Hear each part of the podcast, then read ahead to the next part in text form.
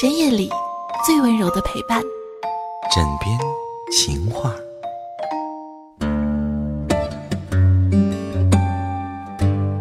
现在我们明白了梦中情人是怎样形成的，也明白了感觉是怎样形成的。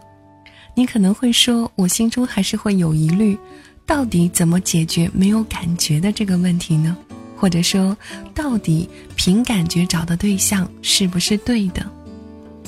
欢迎收听这一期的枕边情话，我是尔雅。这期的情话的话题是：凭感觉找对象到底对不对？回答这个问题，我们还需要来研究多巴胺这个物质。遇到有感觉的人而产生的多巴胺，在人脑中高浓度一般保持两年左右。通常在双方很有感觉而相爱的两年以后呢，多巴胺在大脑中的浓度开始下降。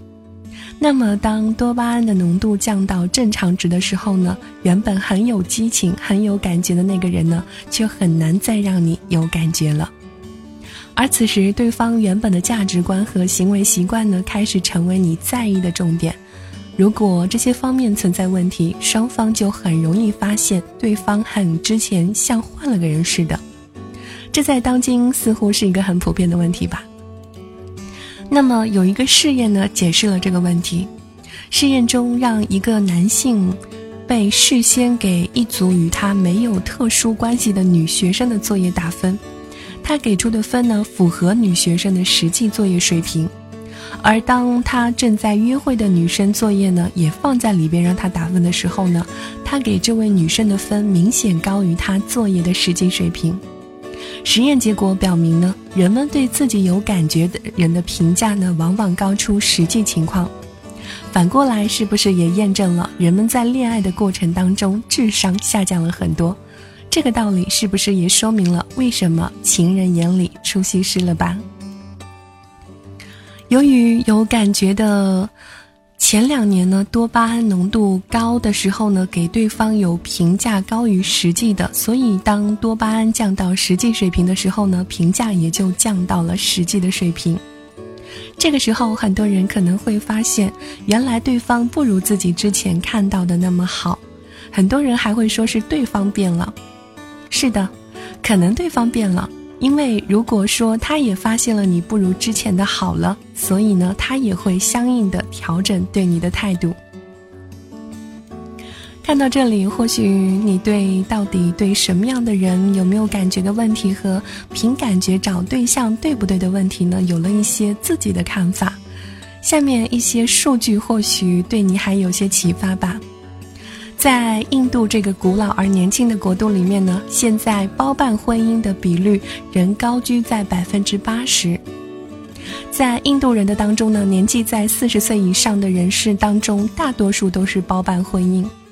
这些人虽然受过良好的高等教育，有的还在国外学习生活过，但是呢，在婚姻大事问题上呢，还是选择追随传统。问及印度人对包办婚姻的看法呢？多数人会觉得没有什么不妥，因为在印度人看来呢，婚姻既是一种社会契约，就承载了社会的、经济的和家庭的诸多义务，而只有包办婚姻才能完成所有的这些任务。引用这个案例呢，并不是说包办婚姻是好的。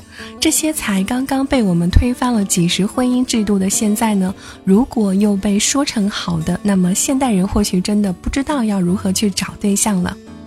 而是有的人对于那些包办婚姻和自由恋爱的婚姻呢，做了一个爱情评分的调查，调查结果就很能说明一些问题。调查发现呢，那些自由恋爱的婚姻呢，是爱情评分在婚姻开始前两年内是较高的，但是呢，在两至五年后的爱情的评分开始下降，十年以后分数几乎是原来的三分之一，而那些包办婚姻的爱情评分一开始是没有自由恋爱的评分高的，但是呢，一直在向上提高，两至五年后呢，会达到一个相对稳定的高度后呢，一直延续。这似乎可以得出一个明确的结论：印度的包办婚姻的幸福指数是高于自由恋爱的婚姻。印度的包办婚姻通常都是由父母操办的，父母呢会从亲戚朋友等相对知道一些情况的家庭里呢开始筛选后向对象，考虑的因素很多，比如收入状况、文化水平、宗教信仰等等。父母一般会经过精挑细选，挑出五个左右的时候的对象呢，让子女从中去选。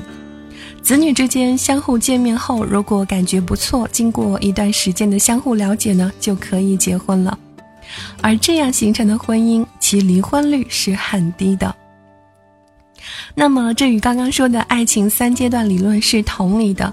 他会认为，对于一对伴侣呢，有三类信息在不同的阶段分别影响着关系的发展，它们分别是刺激、价值和角色。在关系的开始呢，大约是前两年，刺激影响着相互之间吸引力和关系发展。这里刺激主要是指对方的年龄、性别、声音、外表、气质、行为举止等有吸引力的特点。那么随着时间的推移呢，两年后刺激的作用呢逐渐降低，价值开始起到重要的作用。而价值主要指彼此之间是否有相似的态度，对事物的认知、宗教信仰。那么到了五年之后呢，角色是最主要的了。角色是指对方在为人父母、事业、处理家务方面呢，是否与自己的观点类似。其实刺激和我们前面所说的梦中情人呢，还有感觉呢是一回事。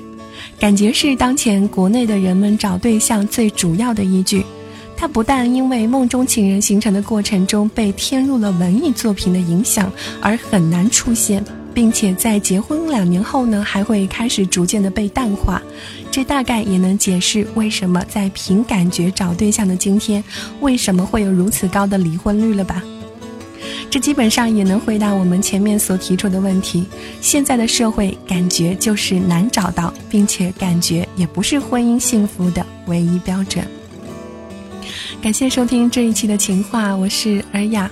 那么如果有什么要说的或者要跟我分享的呢，也都可以在我的节目下方评论当中来留言，或者是在喜马拉雅上面搜索到治愈系尔雅加关注，私信给我就可以了。